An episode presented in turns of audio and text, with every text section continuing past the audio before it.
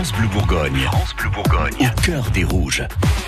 6h43, votre rendez-vous avec euh, le DFCO, le club de foot euh, dijonnais et dans le cœur des rouges euh, aujourd'hui, hein, Arnaud, un sursaut d'orgueil qui fait du bien. Oui, écoutez plutôt ça, Cyril. C'est des gens qui tapent sur des tables. Qu'est-ce qu'ils font Ils ont l'air contents. Ouais. Mais oui, on dirait bien que ce sont nos joueurs dijonnais. Non. Et, et s'ils sont contents, c'est peut-être qu'ils n'ont pas perdu.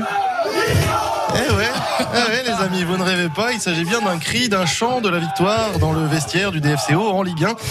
Alors, seul l'avenir nous dira si cette victoire est le début de quelque chose, d'une vraie rébellion. En tout cas, oui, nos Dijonnais, lanterne rouge, au fond du trou, ont trouvé les ressources pour aller battre un prétendant au podium du championnat, s'il vous plaît, l'Olympique lyonnais, sur sa pelouse, 3 buts à 1. Bon, euh, qu'on se comprenne bien, les Dijonnais n'ont pas sorti un match parfait. Non, ils n'ont pas soudainement joué comme des dieux après avoir touché le fond. Ils ont d'abord profité d'un adversaire lyonnais assez faible, mais ils ont aussi pris des risques. Ils ont tenté des choses. Résultat, qu'est-ce qui se passe? Eh ben, en prenant des risques, on provoque la réussite. À l'image de Wesley Saïd qui a marqué avant de provoquer deux buts contre son camp.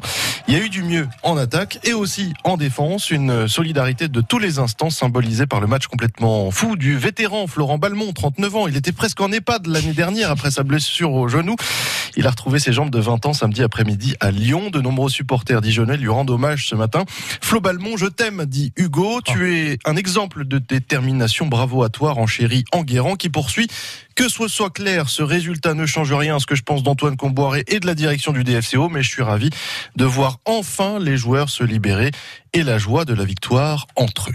Oh, le métier de supporter, c'est un truc à la vie à la mort. hein. Oui, et vous ne croyez pas si bien dire, mon cher Cyrilino. En parcourant quelques tweets ce matin, je suis tombé sur cette info assez hallucinante relayée par nos confrères de SoFoot. L'histoire d'un jeune supporter du Cucuta Deportivo, un club de foot colombien.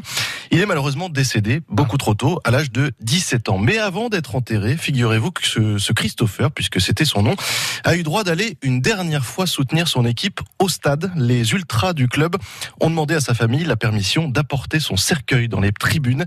Il paraît même que l'équipe du Cucuta a égalisé un but partout dès l'apparition du cercueil. Commentaire d'Aurel, fan du DFCO sur Twitter. Vous savez quoi faire de mon cercueil.